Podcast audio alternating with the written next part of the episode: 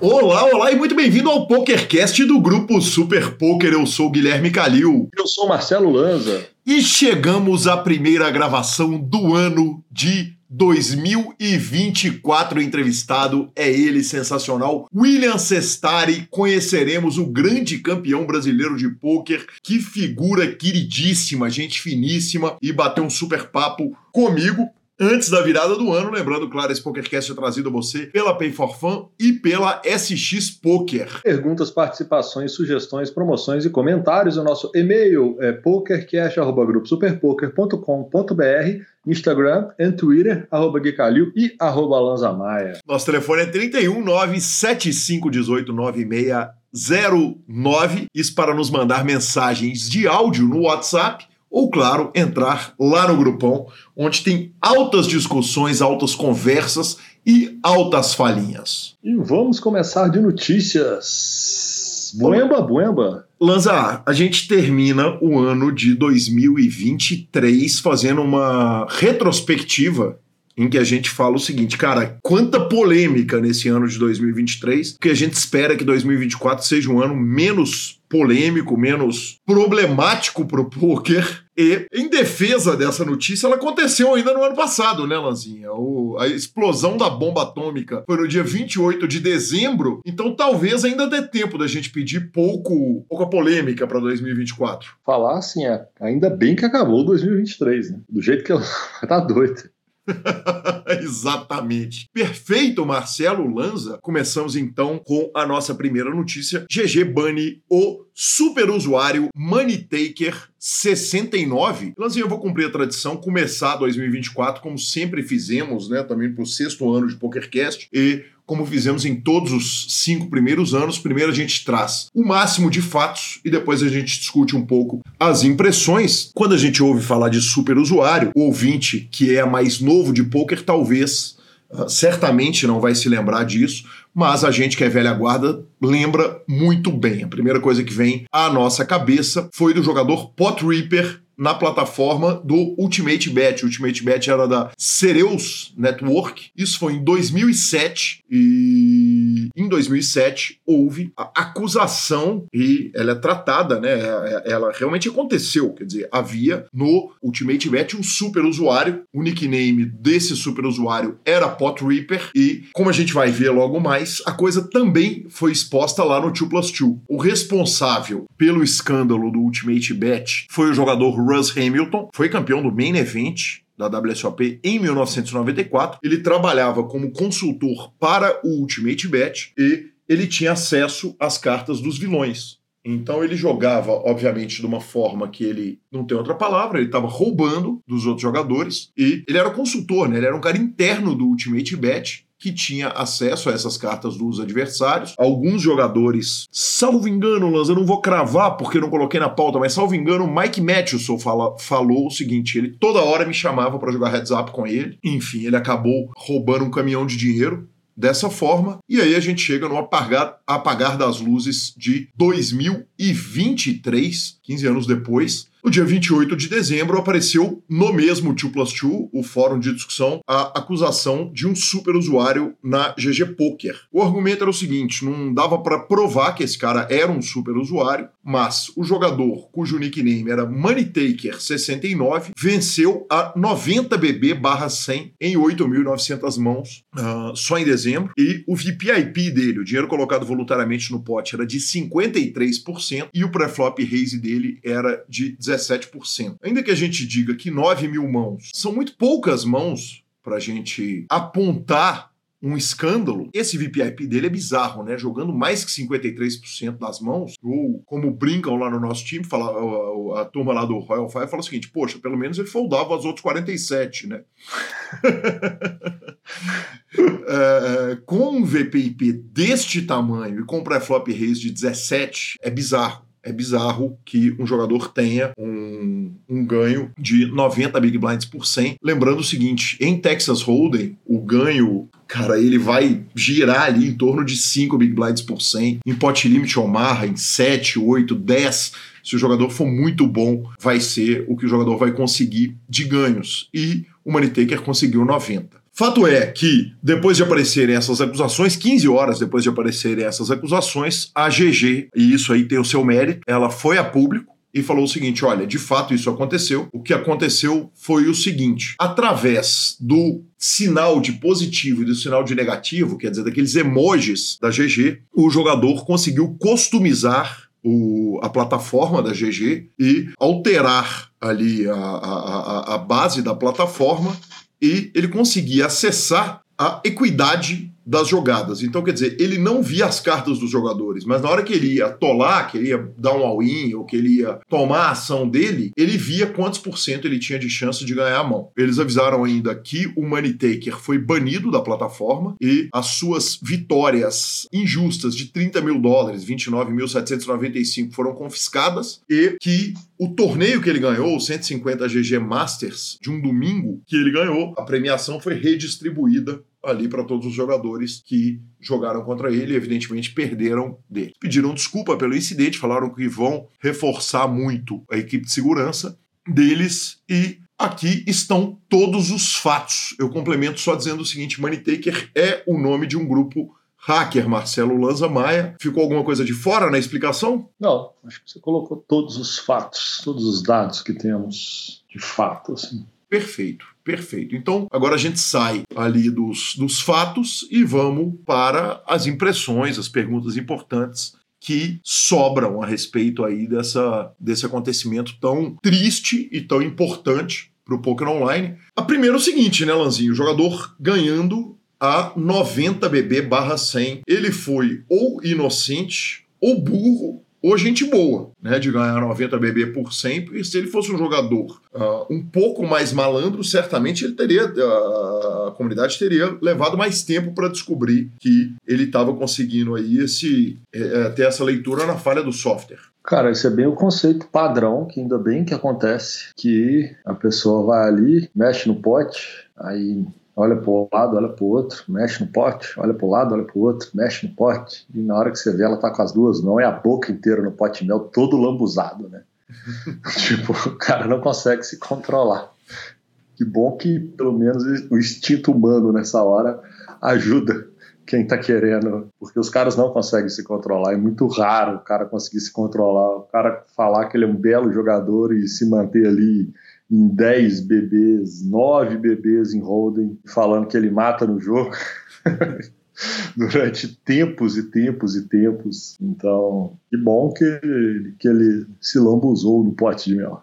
É, curioso é que uh, lembra muito a situação do Mike Postle, né, Lazinha? Que Mike Postle, ele, um dos grandes motivos dele ter sido pego no poker ao vivo era que ele foi ambicioso demais, né? E é uma situação que é muito diferente, esse caso, por exemplo, da mão da Robbie J. Lu, aquele famoso Valete 4 que ela ganha numa transmissão televisionada, porque aquilo ali pode ser uma câimbra mental. E com relação ao Money Taker 69, é, é importante dizer o seguinte: as pessoas abriram muitas mãos dele, que ele jogou. Então, ainda que o que é claro que na hora que a GG confirma que de fato ele tinha acesso à equidade das mãos, isso mata qualquer dúvida, né? Mas ainda que a acusação tivesse sido feita e, e que isso pudesse, quer dizer, a, a, se a GG não tivesse ido a público falar que, o que aconteceu, a, o somatório de evidências contra esse jogador, né? O somatório de mãos ali, uma mão de um valete 2 que ele joga, que ele sabe que ele tá na frente Aquela parada do call blefando, né, cara? Mas nesse caso, o call que o jogador tá, ele tá na frente, mas um call que não faria,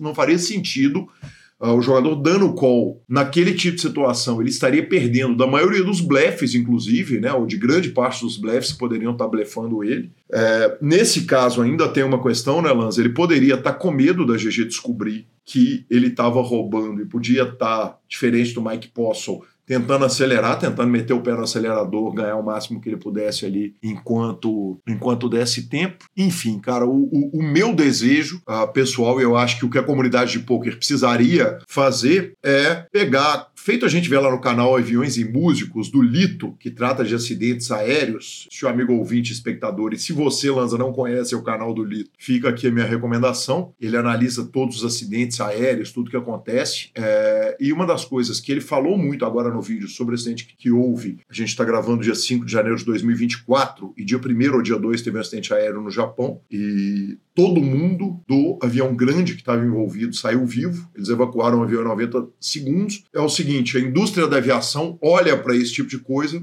e consegue usar esses desastres para resolver uh, questões de segurança relacionadas à aviação. E bom seria se os operadores de poker todos pegassem esse tipo de coisa e olhassem, observassem e usassem esses exemplos para proteger a nossa comunidade, porque o poker online ele já está enfrentando dificuldades grandes o suficientes com a chegada de assistência em tempo real, com a chegada de bot, com a chegada de inteligência artificial. Então, o, o, o desejo é que os operadores de, jo de jogos olhem para isso, uh, peguem de lição e falem, cara, vamos proteger a nossa indústria porque corre o risco da gente não tê-la mais por tanto tempo assim. Eu não, não sigo o canal do Lito, não, mas eu assisto muitos programas da National Geographic e da History Channel, no, nos quais são os grandes desastres aéreos da história, que eles mostram as investigações dos fatos aéreos e quanto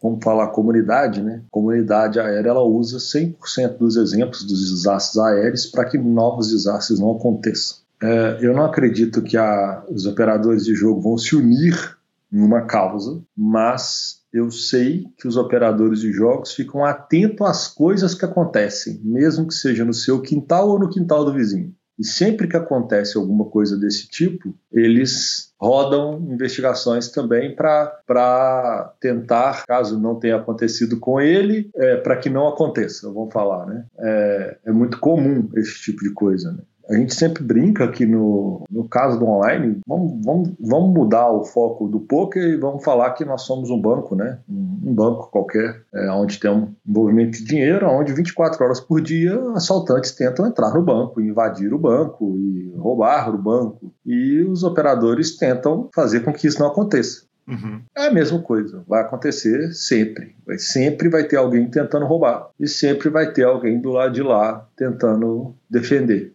Eventualmente, em um caso ou outro, o ladrão é bem sucedido, é, ele mostra algumas falhas de segurança, como foi esse caso, e os, os, operadores ou os bancos vão lá atrás e corrigem as falhas e põem novos sistemas de segurança então, enquanto a, os operadores conseguirem vencer essa batalha, nós vamos continuar tendo jogos online ou qualquer outra coisa online, porque o dia que qualquer coisa online não pudesse ser defendida ou bloqueada, esse negócio vai acabar. Seja poker, seja aplicativo bancário, seja qualquer outra coisa, porque o, ele tem que partir do conceito da segurança. É uma pena que ainda aconteça, mas a gente sabe que vai ser um jogo de gato e rato simplesmente eterno, vai ser a vida inteira. Isso não, não vai acabar hoje.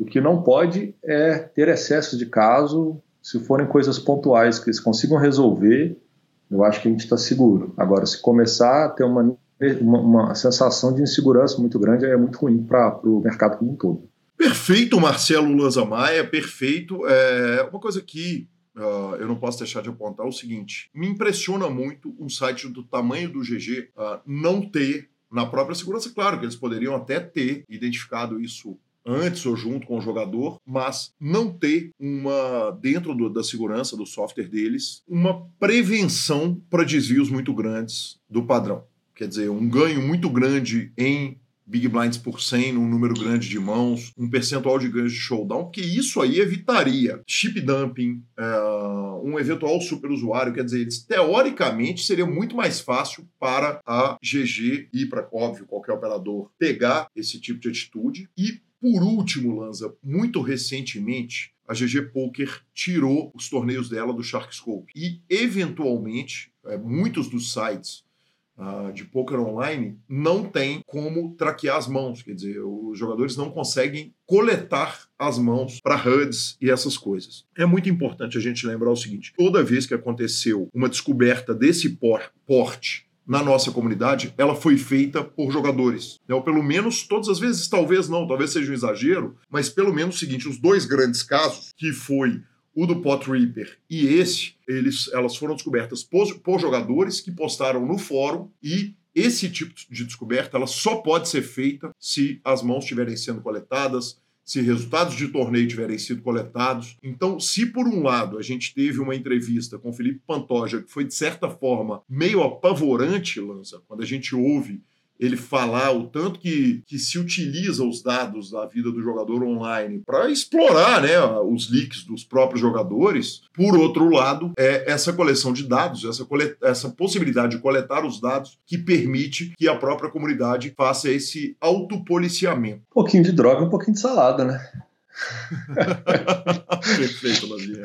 O resumo é esse, né? Perfeito. Que cada, cada site tem as suas prioridades. Eu imagino que a partir do momento que o GG tira aquilo, ele está pensando talvez em proteger um pouco mais os jogadores recreativos dele desse tipo de coleta de dados, mas ao mesmo tempo ele fica mais exposto a outras coisas, então tem que equilibrar isso aí e tem que se achar um equilíbrio para as situações. Perfeito, Lanzinha. Vamos para a próxima? Bora para a próxima. Depois de oito anos, Kara Scott deixa o time de embaixadores do 888 Poker, né, Lanza? Essa é uma notícia típica de janeiro. Quem escuta o ano inteiro sabe que é o seguinte: às vezes pinta uma ou outra. Uh, contratações são mais comuns, né, no, no, no, no meio de anos, mas em janeiro, normalmente, são as, os, os, fins de parceria. A Carrie Scott trabalhou com a gente aqui em São Paulo no, quando fizemos a transmissão do 888 Poker Live do Shopping Cidade Jardim. E igual a gente usa a expressão que homem tantas vezes nesse PokerCast, né, Lanza? Que mulher é a apresentadora, repórter e jogadora de poker, Kara Scott. Eu lamento esse fim dessa parceria, porque eu acho ela super a cara do 888 Poker e acho ela sensacional. Sucesso para ela aí, então, nas próximas parcerias dela. É,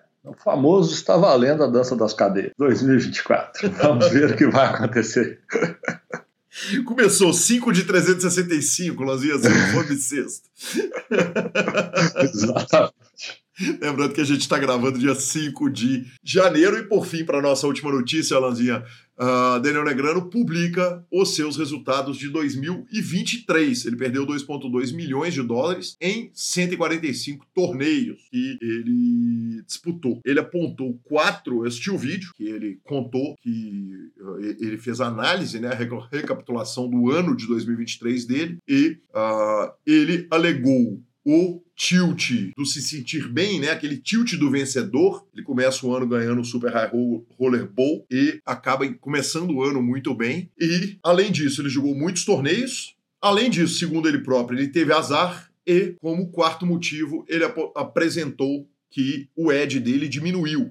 Quer dizer, que os outros jogadores estão melhorando e diminuindo a vantagem dele, já que ele joga muitos torneios high rollers. Lazinha, a minha opinião é o seguinte, cara, eu acho absolutamente standard, concordo com os pontos todos que ele tá colocando. A gente vem falando a respeito do life tilt dele. Acho que ele é um jogador experiente o suficiente para talvez esse life tilt dele nem afetar esse, essa derrota de torneios. Aí ele é que tem que saber, não tem como a gente não estar tá na cabeça do jogador. Mas eu acho muito legal essa honestidade dele, cara. Acho muito espetacular ele fechar o ano e postar essa parada toda aberta? Cara, eu acho excelente esse tipo de demonstração, de mostrar esses números todos. É, vamos falar a verdade: 2,2 milhões para os valores de bains que ele joga não é assustador, é assustador o valor para meros mortais igual a gente. Quando a gente olha esses valores, são assustadores, né?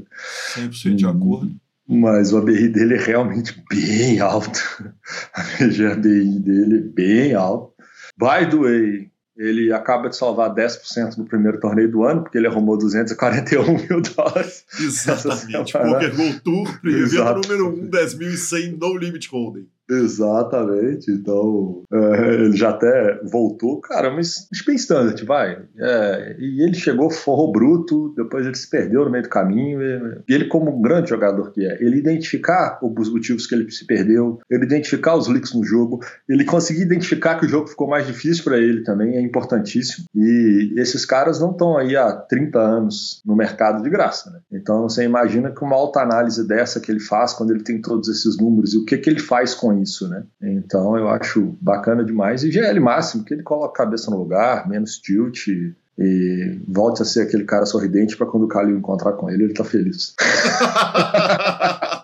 Maravilhoso, maravilhoso. Vamos para a nossa entrevista, mas não sem antes falarmos da Pay for Fun, que é a sua carteira digital com cartão de crédito pré-pago. Abra pelo nosso link, pra gente é super importante. E a Pay for Fun é aquele método de pagamento molezinha. Você deposita saca dos principais sites de aposta, dos principais sites de poker. Alô, alô, Big Brother tá começando e é pela Pay for Fun que eu deposito e saco lá onde eu aposto Big Brother Brasil. E a Pay for Fun tem um atendimento extraordinário 24 horas por dia. Você pode chegar, pode ligar, vai entrar lá no site, vai ter quem te atenda fisicamente para resolver todos os seus problemas. Lá a gente fala com o dono. A Pay for Fun é aprovada para operar jogos pelo Banco Central e abra pelo nosso link. Ficamos com a palavra de Rodrigo Garrido. É isso aí, Gui. Então, a Pay é uma carteira eletrônica que qualquer jogador, qualquer pessoa que utilize os sites de poker e os sites de aposta, ele pode centralizar esse valor ali. Ou seja, ele não precisa ficar com o dinheiro preso em um site. Ele simplesmente saca para o cartão, depois manda do cartão para outro site e tem a vantagem que dentro dessa carteira eletrônica ele consegue transferir para um amigo ele manda para quem ele quiser esse valor e o amigo deposita depois também para o site que ele quiser. Fica muito fácil você transacionar essa, essa ficha entre os sites e entre as pessoas. Muito obrigado, Garridão, e vamos para a entrevista do campeão brasileiro William Cestari. E chegamos à nossa entrevista. Recebo aqui o grande campeão brasileiro William Cestari. Muito bem-vindo ao PokerCast do Grupo Super Poker. Salve, Calil. É, prazer estar aqui. Vamos, vamos conversar um pouco aí sobre, sobre como foi esse, esses últimos tempos e um pouco da minha história sobre poker. Maravilhoso, é isso que a gente quer conhecer, conversar e conhecer o nosso grande campeão brasileiro. Afinal de contas, William, é, em, em, em, defesa do, do, de todos os campeões brasileiros, essa galeria que você passa a fazer parte agora, os nossos campeões todos, a gente sempre deu muita sorte. Foi sempre gente que honrou muito o poker, vestiu a camisa com muito carinho, com muita dignidade e eu fico super feliz de estar recebendo você, campeão brasileiro aqui no PokerCast. E vou começar um pouco diferente. Normalmente eu pergunto quem era o William Cestari antes do poker. Mas antes eu vou começar com um questionamento pouco comum aqui no PokerCast, mas como é a, a primeira grande entrevista, uh, qual é a idade do William Cestari? Tenho 35 anos. E William, 35 anos, de qual cidade? Sou de Conha, é, sul do Espírito Santo. Perfeito. Qual é o tamanho da cidade? Cara, ela é bem pequena. Acho que deve ter por volta de 15 mil habitantes no máximo, acho. Maravilhoso, maravilhoso. Bem pequena. Bem pequena mesmo, é uma cidade de praia? É próximo, próximo. Faz divisa com Piúma, com as cidades litorâneas ali, né? Piúma, Guarapari, Anchieta. Lá onde os mineiros vão dar trabalho, isso, vão, vão dar isso. problema. Exato. Entendi, peço desculpas. é, quando o pessoal pergunta onde que eu moro, eu falo que eu moro na, na, na Praia dos Mineiros. Porque o Espírito Santo é o, é o Acre do Sudeste, a galera fala, velho. Com todo respeito aos acrianos. absurdo total, que eu conheço muito bem o Espírito Santo é. e já rodei um bocado por aí, viu? É. Só, só não conheço Vitória, inclusive devo a visita para aquela turma é, e terra de grandes craques, né? Sim, sim. Muito, muitos jogadores bons aqui de poker. Perfeito. Alguns referência para mim até. Você falou que o melhor eu não conheço, por quê? Vitória é o, a, a gema da, da, da, Ah, é, né? Pô? Vitória é uma cidade grande, entre aspas, mas é grande. Tem, tem, tem muitas opções de, de entretenimento, é bom de morar. Eu acho que o custo de vida não é tão, tão alto. Maravilha. Mas enfim, ela é uma capital. E é uma capital bonita pra caramba, né? Quando você chega de avião ali por cima, ela é, a vista é, é muito linda.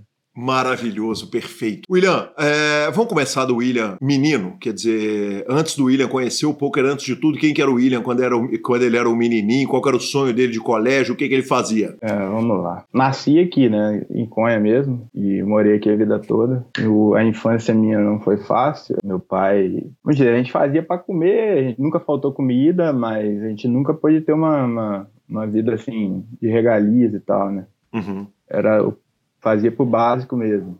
E diversão nossa de criança era, já era o baralho. Já. A gente, eu, meu irmão, meus tios, meus primos, a gente se reunia e ficava brincando baralho.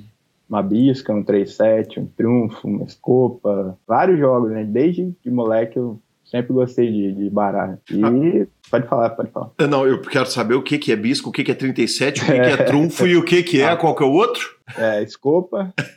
escopa, quer dizer, esses são jogos derivados de que eu imagino que não são de pôquer. Deve estar tá tudo nada. ali no, no, entorno da cacheta, do buraco, é, que por sinal exato. não sei nem para onde que vai o baralho ou não? Esses dois eu não conheço, cacheta e buraco. Uhum. o Triunfo é um jogo que joga. O Triunfo é um jogo, assim, um pouco parecido com o poker, que ele requer, requer um pouco mais de, de, de percepção, de cálculos e tal. Joga em 5, joga o baralho de 40 cartas só. Uhum. Aí senta. É, 40 cartas tira o quê? Tira os 8, 9 e 10. Uhum. Joga de 2 a Ais, Valete e Dame Rei. Uhum. Aí o Ais é a carta mais valiosa, enfim. É, joga em cinco na mesa e é feito parcerias. Só que cada mão é uma mão diferente. Não é igual na bisca que joga em dupla. Bisca você sabe como é que é, né? Não tenho a menor ideia, mas não sei nem... não. Aí queimei. A bisca joga, joga normalmente em quatro. Essas né? paradas você não tem que queimar não, William. Você tem que me convidar pro jogo caro, caramba. Quando eu te falo que eu não sei jogar o jogo... É, chamar pra jogar, joga caro. É, mas a bisca joga dois. Joga em dupla normalmente. Dois, dois de cada lado e são três cartas cada um, e vai somando pontos, acho que é, joga também com 40 cartas, né? Uhum. E é, são 121 pontos, quem fizer mais de 60 ganha. É bem básico a bisca. Só que o triunfo já é um pouco mais, mais complexo. É, joga em 5 e cada mão é uma mão diferente, não tem duplas. É, você pode jogar sozinho contra os quatro, você pode jogar com um parceiro contra três. Assim, ele é um pouco complicado de explicar também, como que nem o poker, né? Pra quem, pra quem é leigo, mas ele é um jogo muito bom. Uhum. E veio da Itália, eu acho, esse jogo, que eu sou descendente italiano. Meu pai que me ensinou, meus tios, a gente sempre jogava aqui, né? desde moleque, nos bares na cidade aqui. E foi basicamente isso, futebol, né? Que toda criança pobre, vamos dizer, fazia. É, a gente não tinha acesso a, a outros jogos, só depois de, de, adolescente mesmo, que começamos a ter videogame, essas coisas. Né? Antigamente era televisão, bola, baralho, era isso que a gente fazia. Maravilhoso. O que que o menino, uh, William, sonhava? Quer dizer, quando o William era pequeno, naturalmente ser campeão de poker não estava nos planos. Afinal não. de contas, o poker não estava nem no radar. Não estava, velho. Cara, assim, moleque, moleque mesmo, futebol, jogador de futebol, né? Que era o que a gente tinha como ídolo, né? Uhum. Que a gente já via ali, o Ronaldo, a turma, o Mário. Eu sempre gostei de futebol também, então era, era minha pretensão maior. Eu, quando era moleque também, eu ainda pensava em ser um administrador de empresa, que eu achava que era algo bacana, mas eu sempre tive facilidade com cálculos e, e a parte lógica da, da, coisa, né? Os números e tal. Mas eu nunca fui muito bom de, de, de fazer o que eu tô fazendo aqui hoje, de conversar e tal. Uhum. Então, algo tipo, ser professor, trabalhar alguma coisa assim, nunca passou pela minha cabeça, não. Era mais, mais essas coisas relacionadas a futebol e ou algo a número, né? Perfeito. É isso. E na escola vamos até onde? Vamos até onde? Até onde eu me formei, quer saber? Sim. Cara, eu. Então, eu passei tranquilo, acho que com, com 13 anos eu já estava no ensino médio. Não, 14, já não lembro certo. Mas assim, eu comecei a estudar no. no na real, eu comecei no pré com 3 anos, era pré-escola que tinha na época. Uhum. Aí com 6 eu entrei no primário, né? Aí com mais 8, 14, entrei no ensino médio. 17 já entrei na faculdade. Aí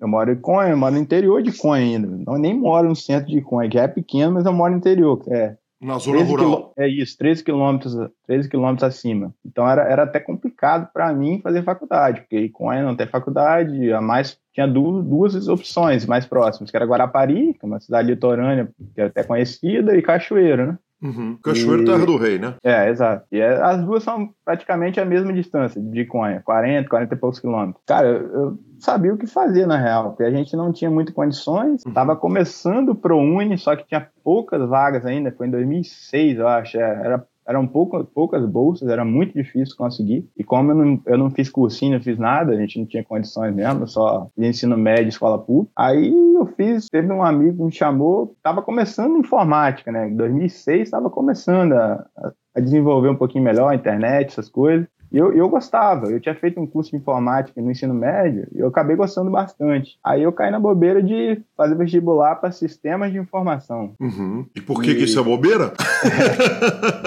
Já vou te falar por que, que é bobeira. Porque eu achava que era algo relacionado a, a computador Óbvio que é, mas não o que foi de fato, porque é muita programação, muita análise de sistemas, essas coisas. Cara, eu quando eu bati lá, eu falei, puta que pariu, me fudi. Uhum. Mas já tava lá, né? Tipo, foi mais no segundo ano que começou a programação, inteligência artificial. Já naquela época já tinha essas coisas. Essa matéria de inteligência artificial era o, era o caralho.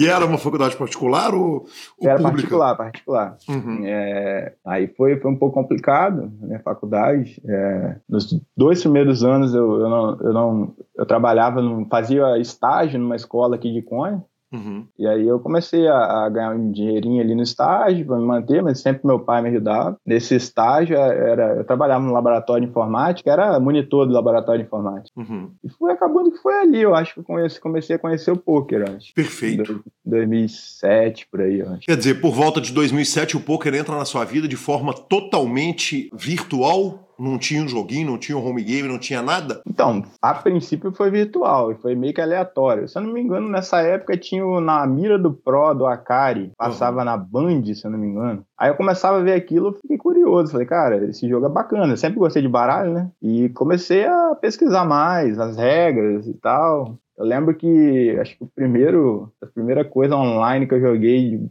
de jogos assim foi o Governor of Poker, que era um. Foi... Já ouviu falar? Perdão, repete para mim, por favor. Governor of Poker. Lembra? Governador do poker. Lembra, era um play money do Facebook. É, e tinha. Eu jogava no. Eu jogava no site mesmo, nem lembro se era Facebook na real, mas deveria ter no Facebook também. Uhum. É, que a gente rodava o Texas e ia conquistando as cidades, né? Conquistando os salões e eu ganhando. Cara, eu comecei a gostar cada vez mais ali. E a partir daí, um amigo de faculdade meu, em 2007, 2008, ele viu que eu jogava esse jogo e falou: Cara, a gente joga um cashzinho lá em casa, que era em Cachoeira, né? Uhum. Se eu não me engano, era 10 centavos o, Blide, 5, 10, acho que era. A faculdade também era em Cachoeiro? Era em Cachoeiro. Uhum. É, São Camilo, Cachoeiro. Perfeito. Aí eu comecei lá.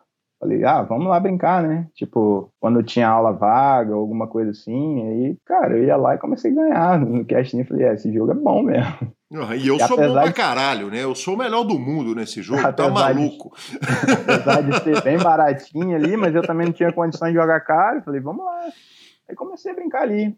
E foi isso, cara. Eu jogava Play Money no, no PS, tinha conta, mas free roll, essas coisas, mas nunca, durante a faculdade mesmo, nunca joguei poker de verdade, não. mais entretenimento ali mesmo, passatempo. Maravilhoso. E me conta um negócio. Você chega a formar na faculdade? Sim, me formei em 2009. Em 2009 você forma e, obviamente, uhum. eu imagino que em 2009, se você conheceu o poker em 2007, o poker ainda não deve estar tá no plano de profissão. Ou já está? Ou já está chegando? Tá, não, não, nem, nem sonhava. Uhum. É, eu esqueci de falar que ali no meio, em 2008, eu passei no concurso público da, da cidade de Conha para ser mexer com o setor financeiro, é, enfim, ali eu já comecei a ter uma renda um pouco melhor, né? Estando Porque... ainda na faculdade, você ainda era sim, universitário. Sim, sim, só que eu já tinha terminado o estágio, uhum. já tinha cumprido porque precisava dessas horas de estágio para a faculdade e tal. Uhum. Aí eu em 2000. E aí eu trabalhei até um pouco numa empresa particular aqui de Conha mesmo, só que era muito puxado. Trabalhava das 7 às 5, uhum. 5 e meia pegava o ônibus, ia pra Cachoeira, chegava às 11, 11 e pouco, ia dormir meia-noite, no outro dia a mesma coisa, e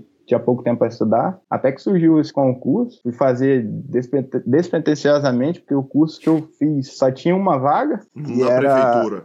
Na prefeitura. E, por azar, um dos concorrentes era o irmão do prefeito. Eita! Eu falei, caralho, tem como eu passar nisso não. eu falei, vou fazer por fazer, né? Porque essa vaga já tá marcada, né? Acabou que ninguém passou, só eu tive nota para passar e consegui entrar. Ele era um concurso tá... de segundo grau, William? Ele era, era, era tinha que ter o um ensino médio. Aham, uhum, isso. Desculpa, é, né? Segundo grau. É, é segundo, segundo grau, é das, das antigas. antigas. Mas, é, mas era isso mesmo. Uhum, perfeito. Era, não era um carro tão bom, mas para o que eu tinha, ele já era já era oito horas semanais, já era oito horas diárias, né, que era mais tranquilo. Eu trabalhava de 8 às 12, de, de não, de 8 às 11, de meio dia, meia às quatro, uma coisa assim. Uhum. Já era bem mais tranquilo, já tinha um tempinho mais para dormir, para estudar e tal. Estabilidade? É, já tinha uma estabilidade melhor a partir daí. Uhum. Perfeito. E aí fomos, formamos, fomos para a prefeitura e como que o poker começa a virar treta séria na vida do campeão brasileiro? então, continuei jogando assim, na brincadeira. Eu até depois que eu me formei em 2010 ou 2011 por aí, eu, eu arrumei uma namorada em Cachoeira. Uhum. Como eu morava em Conha, eu acabei indo muito a Cachoeira. Por ter a namorada lá, e continuava esse cast lá na, na casa do, do, do, meu amigo, era, até o Luciano. Vou falar alguns nomes aqui, a maioria não vai saber quem é, não mas. Não importa, claro que a gente ouvi, tem que dar crédito quem, aos exato. amigos aí que, que, quem que, que vai saber. Nosso... Perfeito. Era, era na casa do Luciano e era rolava de terça. Aí normalmente, na época, a galera namorava de quarta, né? Aí eu tive que arrumar um jeito de namorar de terça. Eu ia na casa da minha namorada, ficava lá até umas 8, 9 horas, e após isso ia pro, pro cashzinho lá brincar. Uhum. E rolou isso durante uns dois anos que eu fiquei namorando com ela, acho. Perfeito. Tu me conta um negócio, porque é, é aquelas curiosidades de quem passou, né? A história de todo mundo lá no começo do poker era mais ou menos igual. Esse uhum. cash era, era, era, caro o suficiente para pagar a passagem de ida e volta para Cachoeiro, ou não dava dinheiro nenhum, ou, ou era, então, já, é era caro para cacete. Quer dizer, qual não era os caro. julgados? Não era caro. Tipo, ali a gente já tava uns 4, 5 anos depois que começou, mas eu acho que o pingo mais caro que foi foi 50 centavos, acho. Uhum. Quando ganhava, ganhava ali seus 100 reais, que dava pra pagar a gasolina e tal. E olha lá, né? ajudava. Né? É, e olha lá. Mas era mais por, por, paixão mesmo, porque eu gostava muito, tá ligado? Uhum. Se fosse olhar o EV, não era bom. Era mas já que eu ia namorar, isso aqui até quando eu terminei com a minha namorada, eu, eu continuava indo lá às vezes ainda. Uhum. De tanto que eu gostava. É, mas aí, engatando, é, comecei a ter um, um círculo de amizades ali, né? É, com, com Santana, com. Mas quem? Não, acho que a princípio era Santana mesmo. E em 2014 ou 2015, se eu não me engano, o Luciano o Santana e o Eduardo, o Dudu, é, resolveram fazer um, um circuito cachoeirense de poker, uhum. que era o CCP. E aí o Luciano me convidou para ir jogar, só que eu nunca tinha jogado torneio live, mal sabia como funcionava torneio, né? Perfeito. Jogava Posso te interromper um minutinho, William? Pode, pode. Nós vamos voltar para o circuito cachoeirense de pôquer, mas nesse momento você já está começando a jogar um pouquinho mais sério na internet ou ainda está brincando de Play Money? Só Play Money. Aí, enfim. A turma é, te chama as... para o circuito cachoeirense. Oi? Aí a turma te chama para o circuito sim, cachoeirense sim, sim, como sim. jogador. É, isso. É, era, rolava nos, nos, shoppings da cidade lá. No shopping, que era um, um centro, que é um Perim Center, e o Shopping Sul que eram os dois maiores centros ali. Aí eles reservavam uma área e colocavam as mesas. E foi até bacana, porque acabou chamando mais gente, curiosidade e tal, né? Um negócio que não tinha em Cachoeira ainda. Que, o que rolava era, era cash, fechado, essas coisas. Agora, torneio aberto não, não tinha, né? E teve quatro etapas. Eu não consegui cravar nenhuma, mas eu fiz algumas mesas finais. E eles fizeram um ranking e eu acabei sendo campeão do ranking. Aí, acho que foi, foi em 2015 isso. Tinha até, tinha até hoje troféu ali, mas minha mãe quebrou ele e esse foi pro pau. Porque, ó, peraí que nós vamos precisar essa história, eu vou anotar aqui, porque nós queremos ouvir essa história, tá? Mas quebrar continue, troféu, aí eu tô lascado, tem que acordar a velha. Pode chamar. É. Ela era campeã em quebrar troféu, ela é demais. Mas de fato tem muito, eu tinha que dar um jeito de uh, fazer uma estante melhor, alguma coisa, que tem bastante troféu. Mas tá guardado, tá quebrado, mas tá guardado. É... Aí vocês começam a fazer o, o, circuito cachoeirense e de repente você crava o ranking. Nessa época Isso. você tá jogando torneio de pôquer, a experiência era só do cash, quer dizer, você adaptou ali aos é, e barrancos. E jogava Playmone online, uhum. jogava Playmone online, jogava alguns city goals baratos, tipo aqueles de 25 centavos de dólar, né, que tinha. Uhum. E até que um dia, cara, eu acho que essa história é bacana. É... Aí criaram um grupo no WhatsApp, né? Do, do CCP, né? Um, um, rapaz postou lá no grupo: Galera, eu tô numa reta final de um torneio aqui, só que eu não sei jogar bem e tal. Alguém pode me dar uma mão e tal? Aí eu, por ter sido campeão. por ter sido campeão, né? Falei, é, vamos lá, vamos tentar ajudar esse cara. Aí chamei ele, me chamei ele no, no, no privado, Aí eu abri a tela do PS e ele ficava me falando as mãos e, tipo, a gente trocava ideia, né? Que rola até hoje, só que hoje é muito mais ghost, né? Mas na época nem era isso, era, era mais na, na, Tanto que eu não sabia muito, nem ele, então era mais na curiosidade. Né? Era um torneio de 27 centavos de dólar, acho que nem existe mais. Uhum. Recentemente, eu e Lanza tivemos a oportunidade de discutir no PokerCast o tanto que certas coisas foram mudando né, a percepção das pessoas a respeito do que, que era aceito, do que, que não era, como é que ao longo do tempo né, era, era absolutamente uhum. normal essa parada de acompanhar a reta sim. um do outro. E, sim, sim. É naturalzaço, né? Exato, exato. Aí acabou que ele, que ele, que ele cravou esse torneio. Deu, uhum.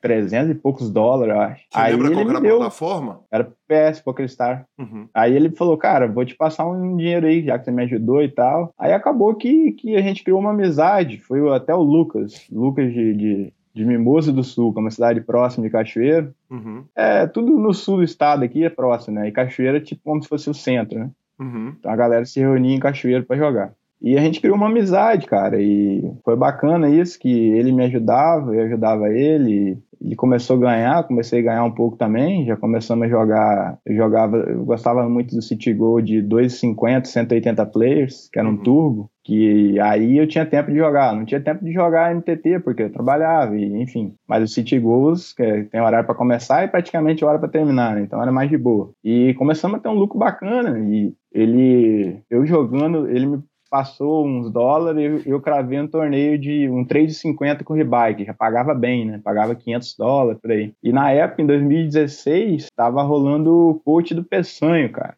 Uhum. O era, na época, ele era, ele era referência, né? Ele era um time pro PS, né? Sim. Ele, o Akari. É até hoje, né? Não é porque ele tá muito, porque ele anda muito sumido, né? É, é. Isso. Sim, sim. Na, na época ele tava ali nos holofotes, né? Aham. E acabamos comprando o curso dele com esses dinheiro que a gente ganhou, com esse dólar que a gente ganhou, esses, esses 500 dólares. Falei, ah, cara, vamos, vamos investir já aqui. E foi bacana, cara. Foi uma, assim, uma experiência que eu não, não tinha, porque apesar de ser maioria ser videoaulas e tal, mas jogava muito no feeling, né? Não tinha nada de, de, de range, dessas coisas. Era, era muito feeling. Uhum. E fomos evoluindo. Ele teve até uma, uma experiência de entrar para um time de poker. Acho que foi o samba na época que ele conseguiu entrar. Mas, cara, é aquilo que eu falo, né? É, poker é para todo mundo, mas nem todo mundo é para o poker, né? Uhum. Porque todos podem jogar e tal, mas de transformar o poker numa profissão não são todos que conseguem, não, não dá. E ele era um menino muito bom, tipo, inteligente e tal, só que acho que ele não tinha o dom, né, cara? É até chato expor isso, mas um dia eu cheguei pra ele e falei, cara, é, vive sua vida, cara. É, não, não, se culpa por você não ter conseguido ser profissional. Você. Eu, eu, na época, eu nem pensava em nada ser profissional. Tipo, eu dando, dando ideia pra ele como se eu fosse um cara muito experiente. Uhum. Mas falei, cara, ele, que ele ficou um pouco chateado, que ele não, foi à frente no time, nem nada. Falei, cara, usa o poker como hobby. É, você tem sua, sua, sua profissão, você tem sua, sua empresa, ele, ele era empresário. Pô, cuida da sua empresa. E, e poker pra você vai ser, hobby, cara. Não se afunda nisso. Querer na marra. Na marra não vai. Você, você fez o que tinha que fazer, estudou, fez coach, entrou pra time e não deu. E, enfim, acho que ele é grato a mim até hoje por, por essa conversa, que eu fui bem franco com ele. Uhum. E a gente não tem muito contato mais, porque eu acho que ele até largou de lado pouco. Mas no começo ele foi, ele foi, foi importante para mim, por, por conta dessas. de trocar ideia, de, de, de até ele me passar um, uma bancazinha para começar a brincar mais, mais, mais sério, vamos dizer assim. Né? E é isso. Perfeito, que demais.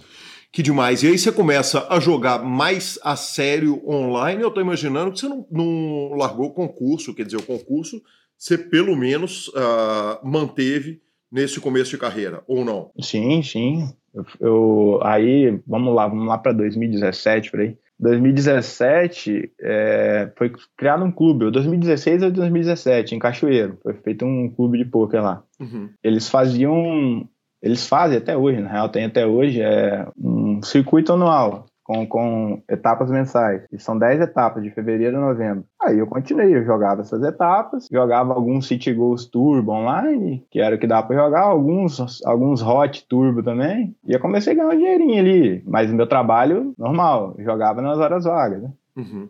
Mais à noite. Em 2017, eu fui campeão do CCH, que era foi o Circuito Cachoeirense de Hold'em, mudou para o Campeonato Cachoeirense de Hold'em, alguma coisa do tipo assim. Perfeito. Você foi campeão de novo? De novo, é. Aí já foi em 2017. Em 2016 teve outro, só que só foram uma ou duas etapas, as outras foram online, foi alguma coisa assim. Já tava meio que já não estavam batendo as datas e os, os três ali que eram os que comandavam já não estavam se dando muito bem, enfim. Aí foi outra pessoa campeã e em 2017 já começou o clube já, né, que, era, que é o Vinícius, que era Vinícius e Theo, que eram, eram dois sócios. Só que o Theo chegou a falecer e o Vinícius ficou, ficou, ficou o único representante do clube, né, o único dono.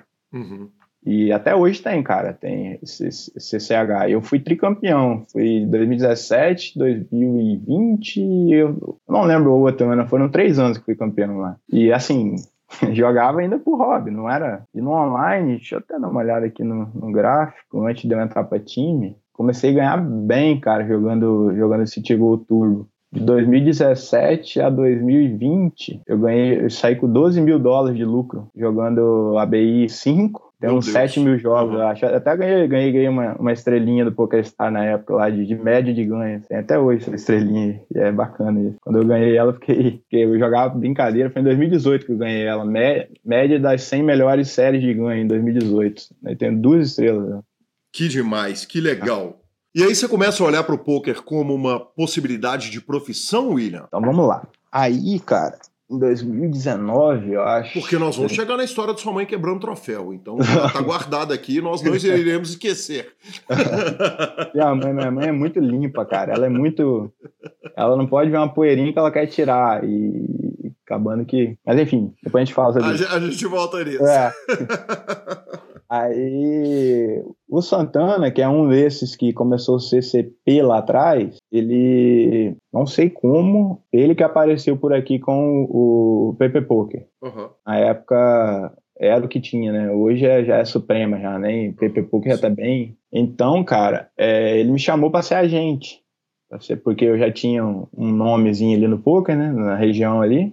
Aí eu comecei a ser agente dele e ia jogar. E tinha um, um ganhava um, um, por fora de rakeback e ganhava dinheiro dos torneios que eu, que eu ganhava, né? Que eu tinha um, tinha um lucro razoavelmente bom. Acho que a pandemia começou em 2020, né? Ou 2019, eu não lembro. Sim, Covid-19. Eu acho que a pandemia é. começa em 2020, sim. Foi. Aí, cara, na pandemia, eu trabalhava pouco, porque a gente trabalhava dois dias por semana, eu acho, e ficava três em casa. Tinha aquele tal de rodízio. Sim. Que até hoje eu não entendo porquê, mas, mas teve, né? E nesse caso, no funcionalismo público, né? No seu caso. É, no meu caso, sim. Eu não, não sei no, no, part... no privado como que era, mas no meu caso, Aí eu ficava muito em casa. Uhum. Aí eu conseguia grindar bastante. E, cara, eu tive em números, eu não sei certo, mas eu ganhei nesse ano de 2020 o que eu ganhava em 3, 4 anos trabalhando no meu, meu trabalho de, de servidor público. Perfeito, que foi uma história relativamente comum, né, William? Na, no, no, no poker, muita gente ganhou muita grana naquele momento da pandemia, inclusive, uh, eventualmente, um dinheiro que não necessariamente era real, porque o jogo estava bom demais para ser verdade. Né? Exato, exato. É... Mas enfim, aí pô, a galera já falava que eu tinha o dom para o negócio, que eu tinha que, que me estudar, que eu tinha que papapá. Aí, no final de 2020, novembro, acho, eu tomei a decisão de pegar licença no, no meu, no meu trabalho. Me uhum. dedicar full time ao poker. Aí a gente tem direito a pegar quatro anos de licença sem remuneração, né? Uhum. Aí eu peguei e comecei a jogar por conta. Só que o PP Poker começou a ter o tal do multi-account, né? Uhum. E muitos times começaram a, a entrar lá e, Pô, aquele negócio de multi-account, de você chegava numa reta final, você, você não sabia se estava jogando contra oito jogadores ou contra dois que estavam em oito contas. Enfim, aí eu falei, cara, não dá, eu tenho que migrar para os sites mesmo, para que há mais segurança, enfim. Só que para migrar para os sites, eu acho que eu, eu tava muito cru, porque eu não tinha embasamento técnico, nem muita coisa. Eu jogava mais no feeling mesmo. Uhum. Questão de programas, de software, de banco de dados, essas coisas. Aí eu tentei entrar na Poker Lab, eu tinha até um amigo de Cachoeiro, Cachoeiro Castelo, próximo ali, que, era o, que é o Davi, o Davi Cola, ele é até um do, dos instrutores da Poker Lab hoje. Uhum. É, eu passei na seletiva, e como eu sou, sou péssimo de, de, de, conversar, de fazer o que a gente está fazendo aqui hoje, uhum. hoje, hoje, graças a Deus, eu, eu sou até um pouco melhor, mas na época, em 2020, é, quando eu fui fazer a entrevista com o Ramon, o Ramon Falsin, entrevista cara a cara, assim, por vídeo, né? Uhum. Eu tava muito inseguro, cara, muito, muito, muito. E acabou que o meu perfil não tava de acordo com, com o que eles estavam procurando pra, pra época. E eu fui reprovado. Ali foi um baque. Fiquei meio que, caralho, será que será que eu não, eu não sirvo pra esse trem tal de poker e tal? Mas. Quer dizer, será que eu não sirvo é o seguinte: não fui a, a, a, não servi para um time, mas Quer dizer, você bateu bem o jogo de aplicativo. Exato. E, E eu tava batendo bem também o City Go Turbo. O meu Uhum. ROI era muito bom. Só que eu não tinha experiências em MTT normal, né? perfeito. E era o que. Eu não tinha base de dados, não tinha nada, que eles queriam, tipo, puxar, né? E os times maiores, ele- eles, eles querem isso, né? Querem Uhum. saber do, do histórico do jogador, sempre pede as últimas 100 mil mãos, alguma coisa assim. E eu não tinha, porque eu, eu jogava praticamente em aplicativo só. Uhum, sim. E não encaixou com o perfil deles. Tá, eu fiquei meio baqueado, porque acho que foi do- a primeira vez que eu tive, recebi um não, assim, né? Aí eu falei, Mas cara, também foi a primeira tentativa. A outra Foi, tinha foi, sido um é. concurso público, caramba. É. aí, aí eu, eu também, o outro amigo meu de Cachoeiro mesmo, o Leonardo, é, falou, cara, vamos, vamos tentar entrar no, no, no sambinha. Uhum. que Eu tenho, já trabalhar, ele já, já fazia parte do sambinha há um bom tempo, ele tinha contatos e tal. Aí eu falei, ah, vamos, vamos. Eu já tava desanimado, já não, já não tava pensando em entrar pra time mais e tal, porque, pô, se eu não servir pro Poker Lab, eu acho que não vou servir pra nenhum, mas era uma ideia errada que eu tinha. Uhum. Aí o, é, o, é o sam- samba hop, né? H-O-P, não é o rock. são, Aham. são quatro sambinhas que tem, né? Sim. Quatro, cinco, não sei. Perfeito. É, eu nem sei Aí- quantos, são uma porrada. Aí eu fiz a, a seletiva, fiz o, o- a chamada lá com, com, com os, os instrutores, os, os backers, e fui aprovado. Ali comecei em 2021. Você lembra quem que era o instrutor? São seis, seis instrutores. É o Falzica, que é o Daniel Camel, o Bola de Gude, que é o Carlos Galvão, o Breno, que é até conterrâneo seu, o Breno 2728, Breno Drummond, Uhum. o Sim. Pedro Paulo, o Naka e o Marquinhos, J3 System. Ok. São, são seis. E, cara, primeiro ano ali, até dar uma olhada no gráfico aqui da época. Eu cheguei, cara, jogando a BI baixo, né? Porque todo mundo chega assim. É, deixa eu ver aqui, 01.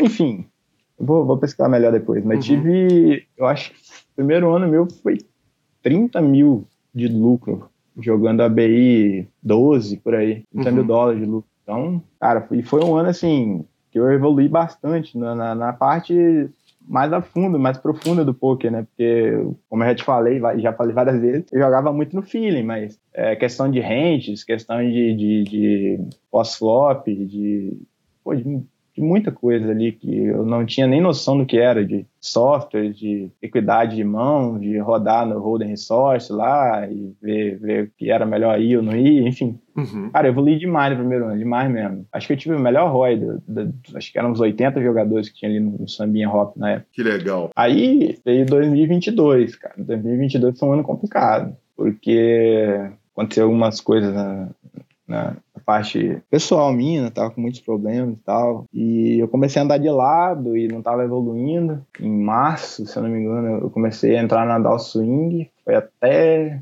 até agosto, eu acho. Acho que eu tava no, tipo, a BI 20 já que eu tinha subido. Tava com uns quase 10k down, velho. Caralho, ali, eu fiquei bolado, que era muita coisa, né? Pra BI 20, era Uhum. quase 500 baí, 500 baínas. Mas eu fazia fazia direto review com os instrutores e o X1, né, que pega as estatísticas e tal, e tava tudo legal, só tava andando mal mesmo, Perfeito. que é normal. Perfeito. William, deixa eu te, te- te interromper para fazer uma pergunta. Você pode voltar, quer dizer, a licença remunerada você pede os quatro anos e você tem que ficar os quatro anos fora? Ou se desse errado no poker, você podia bater, bater lá na porta da, da prefeitura e voltar para sua vaga? É, foi assim, foi, um, foi uma escolha difícil, mas nem tanto, porque tem isso, né? Se desse errado pouco, eu poderia voltar a qualquer momento. Quer dizer, É. podia. Você, você- podia com um telefonema, você estava de volta tranquilo, sem estresse. É, não sei certo se é com o telefonema, mas acredito que no máximo um mês volta, né? Entendi. Porque tem que. Mas enfim, no final de 2022, eu, eu consegui recuperar da alcinha que eu tava, tive uns, uns bons resultados. Com puta apoio do time, quer dizer, os caras estão olhando os reviews e falando segura a onda que tá tudo bem, vai dar tudo certo. Quer dizer, Sim, qual sim. que é o, o- o estado mental a- a- aí do William? É, não tava tanto assim, eu até conversei com o Breno um tempo, que não tava é, tão legal, porque tipo, eu senti que eu não tava evoluindo mais, eu não sei nem se foi muito culpa deles ou mais culpa minha por eu estar com problemas pessoais também, mas eu, eu tava muito estagnado e eu já não estava tão feliz igual estava no primeiro ano. Uhum. Porque eu, no primeiro ano eu fiz o contrato para um ano, fui bem, a gente renovou, até aumentou o deal, melhorou e tal. Mas no segundo ano até março foi bem. Depois comecei a estagnar, andar para trás. E mental foi pra merda, né? Claro. Eu já tenho, já tenho problemas de, de, de, de depressão, de, de, ansiedade, de síndrome do pânico, eu tenho essas coisas todas e, cara, dar o swing foi, foi um momento terrível ali que eu passei. Uhum. Porque você fica se cobrando muito e tal, mas graças a Deus, é, com a ajuda deles, do, dos instrutores, do Beck, dos meus amigos também que eu fiz no time, eu fiz alguns amigos, os principais foram o Alan e o Gustavo. Will, e de certa forma é um negócio que não chega a ser de tudo uma novidade, porque quer dizer, se você já tá no poker há, há tantos anos, né, quer dizer, você entrou lá em 2007, tá ouvindo uhum. na mira do Pro, tá acompanhando, você sabia que era uma certa possibilidade. Claro que saber que a coisa existe não significa é que você coisa, vai lidar né? bem com a coisa é... quando ela acontecer, evidentemente, né? Mas, E mas, aí, mas não ficava chegava a ser de negócio. tudo uma novidade, correto? Ah, sim, assim, já vários amigos meus passaram por, por isso, até do time mesmo, alguns saíram até no meio desse caminho, porque não tava batendo batendo field, não tava indo bem, e os backers chegavam pros caras e falavam, não vai dar. Não sei se eu acho que os backers assumiam o ferro e tal, Uhum, ou fazia acordo, e o cara pagava um pouco, uhum. mas eu eu não achava que eu ia chegar nesse ponto, não. Eu falei, caralho, velho, e agora? Como é que vai ficar? Vou ficar perdendo a vida toda? E aí?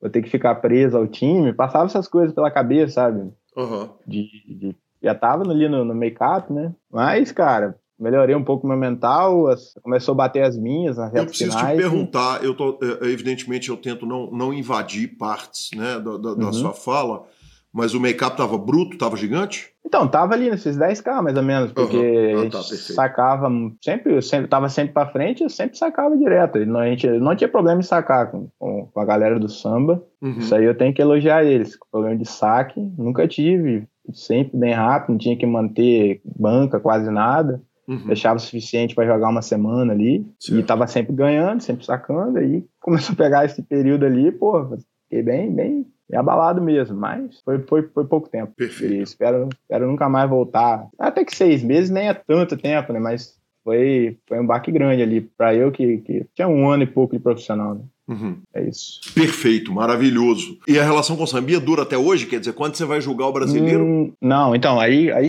quando eu, como eu falei, já não estava tão feliz mais, porque eu sempre gostei mais de live, cara. Uhum. Sempre, sempre.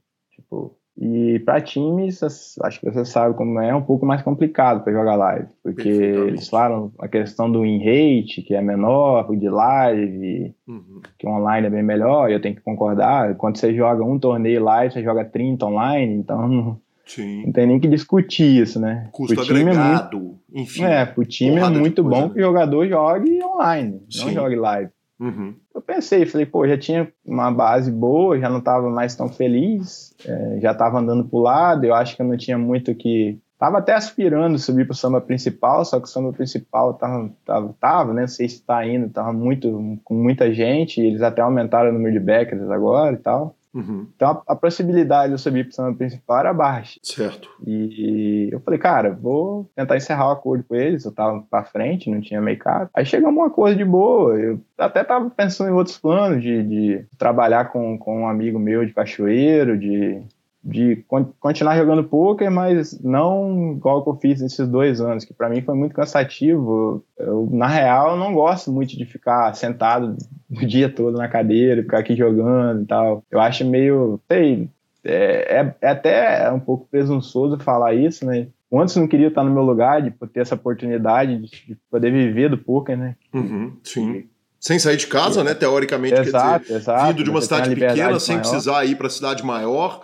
O, o recurso todo que você tem em São Paulo é o mesmo que você tem ah, em Iconha, com um custo de vida mais barato. Bem né? barato. Exatamente. Então, é, e outra, vivendo do que a gente ama, né? É, sorte quem vive do que ama, né? Vivendo porque a maioria trabalha para sobreviver, não Sim. trabalha porque ele ama aquilo que ele faz, né? Então, quem tem a oportunidade de, de viver do que ama, é, não tem que reclamar.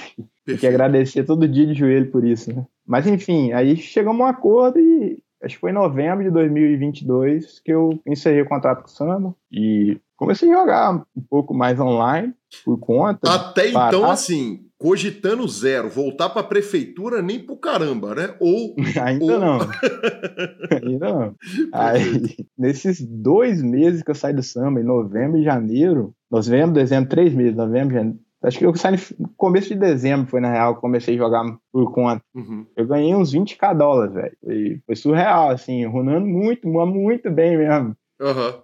Caralho, velho, é bizarro. Eu tava ali no time e tava ali naquele negócio de ir, não ir, e por conta eu nem tava jogando mais caro, jogando mesmo, mesmo torneio que eu jogava pro time, mas runei bem. E teoricamente era para ser mais difícil, né, William? Porque, é. porque quando você tá jogando por conta, a pressão é muito maior. O dinheiro agora é Exato. seu, não tem, não tem porta para bater se o ferro chegar, né? Exato. Mas foi bom, esses dois meses aí, meio que sem explicação. Só runei bem pra caralho mesmo. Que homem. E aí. aí eu falei, é, cara, vamos, vamos tentar por conta e jogar mais os live, né? Uhum. E, enfim, o resto é história. A gente vai falar mais pra frente de live aí, quando você se quiser me perguntar. Que coisa maravilhosa. Uma coisa, é, na hora que eu te perguntei, pensa em voltar para a prefeitura, de jeito nenhum, você falou até esse momento não. Teve algum momento da carreira, até o dia 27 do 12 de 2023. Aliás, muito obrigado pela gentileza de me atender entre Natal e Ano Novo. Uhum. até essa data, uh, em algum momento houve a possibilidade do talvez eu vou voltar para o trabalho original ou nada? Cara, sinceramente não. Uhum. Não, porque, que, como eu falei, né? Eu amo poker. E até que existe poker, eu, eu pretendo viver dele. Perfeito. Só que aquilo lá é uma segurança que eu tenho. Tipo, é um direito que eu conquistei, né? Uhum. Aí eu acho que o ano que vem, em novembro, encerra essa primeira licença que eu peguei. Uhum. Só que eu tenho que conversar direito. Eu acho que eu posso tirar mais quatro anos ainda. Perfeito. Entendeu? Aí eu vou conversar lá com, com o pessoal da RH e ver se eu puder tirar mais quatro anos, eu vou tirar e vou continuar do poker, se Deus permitir, né? Maravilhoso. Mas aquilo lá é uma segurança que eu tenho, não é tem porque eu abri mão, não estou atrapalhando ninguém, não tem, eu não recebo nada, é, é sem remuneração. Uhum. Então só tá lá, o meu cargo tá lá. Se acontecer alguma coisa, eu posso voltar. Não tem por que eu abrir mão de uma coisa que é um direito meu e que não tô, atrapalhando ninguém. Então, obviamente. Se acontecer, ah, pô, o poker foi proibido no Brasil, sei lá o que, eu não consigo outro emprego, vai, vou voltar para a prefeitura, é meu trabalho. Eu bati até aqui o Isola, né? É. Pelo amor de Deus. Batemos. Maravilhoso, William. E aí, cara, pós-samba, em que momento, quando que você saiu do samba e quando que foi essa runada de 20 mil dólares? Não, eu saí em novembro de 2022, se não me engano. Uhum. E aí em dezembro, de dezembro a janeiro, deixa eu ver aqui. Dezembro de 22. Acho que foi de, uhum. é, até o agora o GG Poker não, não tem mais a o, o Shark Scoop, o Shark Scoop né? Uhum, sim. Mas enfim, foi um período curto ali, eu levantei mais uma grana boa e eu já, eu já investi bem o dinheiro que eu ganhava e até uma estabilidade financeira razoável até. Aí eu falei, é, vamos partir para jogar os lives maior e vou continuar jogando o, o, os online assim, sem, sem querer jogar os high stakes, sem nada. Nunca tive essa pretensão de um dia jogar high stakes. Uhum. Se acontecer, ok, mas de, de ter isso como ambição, eu acho que eu não tenho. É, como eu falei, como eu falei com os amigos meus, eles falam, pô, você tem que jogar high roll, tem que jogar sei lá o quê. Eu falei, cara, eu tenho muito, muita coisa para conquistar ainda em, em meio evento, em, em startup da vida, em torneios que tem uns field maior e tal, que eu, tipo, pulei etapas, né? Eu, eu, consegui ser campeão do ranking do brasileiro sem, sem cravar um meio evento, sem fazer uma reta no meio evento, ser transmitido pelo senhor, né? Sem ser transmitido, né? Eu nunca te transmiti, correto? É, então, eu tô falando, um uhum. dia eu quero ser transmitido, até onde ser transmitido pro senhor. Mas que, que seja muito em breve, senhor. Que seja amém, muito em breve, William. Vamos lá, vamos trabalhar para isso. É, agora estamos 200, agora 200 conto mais, mais macio, né? Depois de, é. depois de cravar o ranking, Exato. facilita bem. Então, mais de boa. Marcelo Lanza, que homem, primeira parte de William Sestari, está aí, está no ar e semana que vem tem mais. A entrevista foi nota 10. Fantástica. E vamos para a nossa sessão de redes sociais, mas não sem antes falarmos, claro, da SX Poker. A SX Poker é o maior e o melhor clube da Suprema, claro, Cash Games 24 horas, aquele atendimento simplesmente extraordinário, também 24 horas por dia, também atendimento humanizado, torneios milionários sem taxas, sem burocracia, altos bônus, altas promoções e claro, tem lá o Fichas 24 Horas. O Fichas 24 Horas é a plataforma para você sacar sem ter que falar com ninguém. Você vai lá, preenche, tem a plataforma online, tem o aplicativo para telefone Android e você deposita e saca as suas fichas maior moleza do mundo. Então joga na SX Poker e claro, tá rolando o Forra Folia. A cada 100 mãos jogadas nas mesas de ring game de carnaval, o jogador ganha um ticket para concorrer a prêmios de 5 a 10 mil fichas. A promoção é válida até 8 de fevereiro e o sorteio vai acontecer dia 9 do 2. Quem sabe você não forra na mesa e no sorteio. Aí sim. Aí sim, senhor. Bora de redes sociais? Vambora de redes sociais, Lazinha. Eu separei apenas um tweet que eu passei mal de rir. Alguém chamado Preston McEwen colocou o seguinte: um cara num torneio de bout uh, toma uma fatiada e fica com um décimo de um big blind no stack dele. O Flor uh, toma consciência que ele não tem a sua ficha original de 50 dólares de bounty. Pergunta para ele, cadê sua ficha de bounty? E ele responde, perdi na roleta. Este lugar é incrível. Não é possível. Não é. Não, não, não, não. Não, não, não, não. Ô, ô Luzia, dia 5 de janeiro e já tem esse tweet foi no dia. Ah, perdão, não, ele não é do ano, né? Ele Eu ia falar o seguinte, ele é de 30 do 12. Eu ia falar que a gente já tava com grandes possibilidades de ter o melhor tweet do ano. Mas ele concorre ao melhor de 2023. Definitivamente, definitivamente. Maravilhoso. Bora de finalização? Superpoker.com.br é mais que poker, é Super Poker, na aba de clubes, a guia de clubes onde jogar a agenda diária de torneios no YouTube. Transmissões dos maiores torneios de poker, claro, tá na mão e um tanto de outras coisas. Acompanhe também a nossa stream na Twitch, comandada pelo querido Alan Ferreira, e mibilisca.com, cobertura mão a mão de torneios pelo Brasil e pelo mundo. Dica cultural. Pode começar, cara, professor.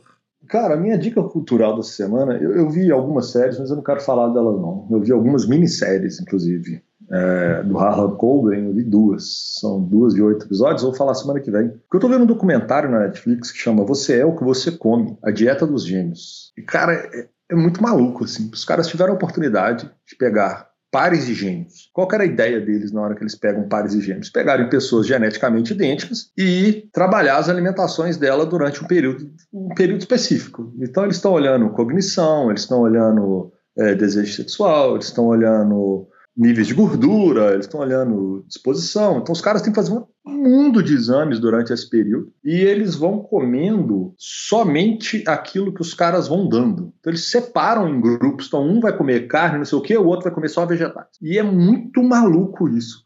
Eu indico às pessoas que gostam desse tipo de tema ver o que vão acontecendo com as pessoas de acordo com a dieta do que de acordo com o que está na ponta do garfo delas. É brilhante. Perfeito, professor, perfeito. Só, o ano começou e com ele começaram a, começou a temporada de stand-up comedies. E vou te falar, viu, Lanzinha? Uh, o Dave Chappelle, sempre extremamente politicamente incorreto, em 2024 ele cons conseguiu ser politicamente incorreto e fraco, viu, Lanza? Talvez o pior stand-up, o mais preguiçoso, o menos inspirado uh, stand-up do Dave Chappelle. Por outro lado, saiu o stand-up do Rick Gervais. Também é para pessoas que, que aguentam o tranco de uma piada politicamente incorreta, porque o especial novo do Rick Gervais está magnífico e extremamente polêmico. Então, ficam aí essas duas dicas com avaliações. Aí sim.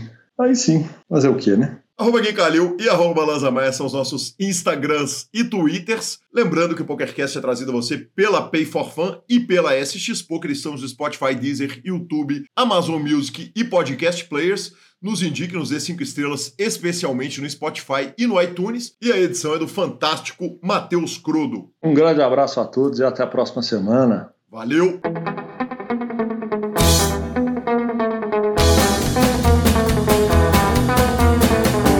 Line and give I tell I'm your man. You win some, lose some, it's all the same to me.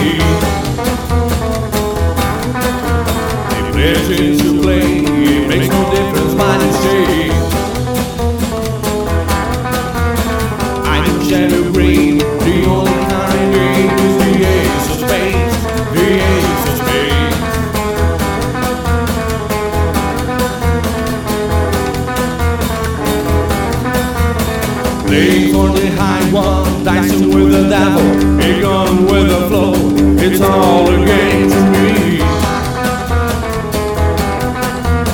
Seven or eleven, snake eyes watch you. We double up or queen, double sticks and three.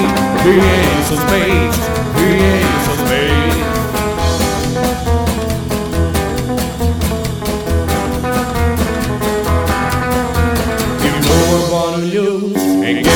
for fools. But that's the way you like it, baby. I don't want to live forever.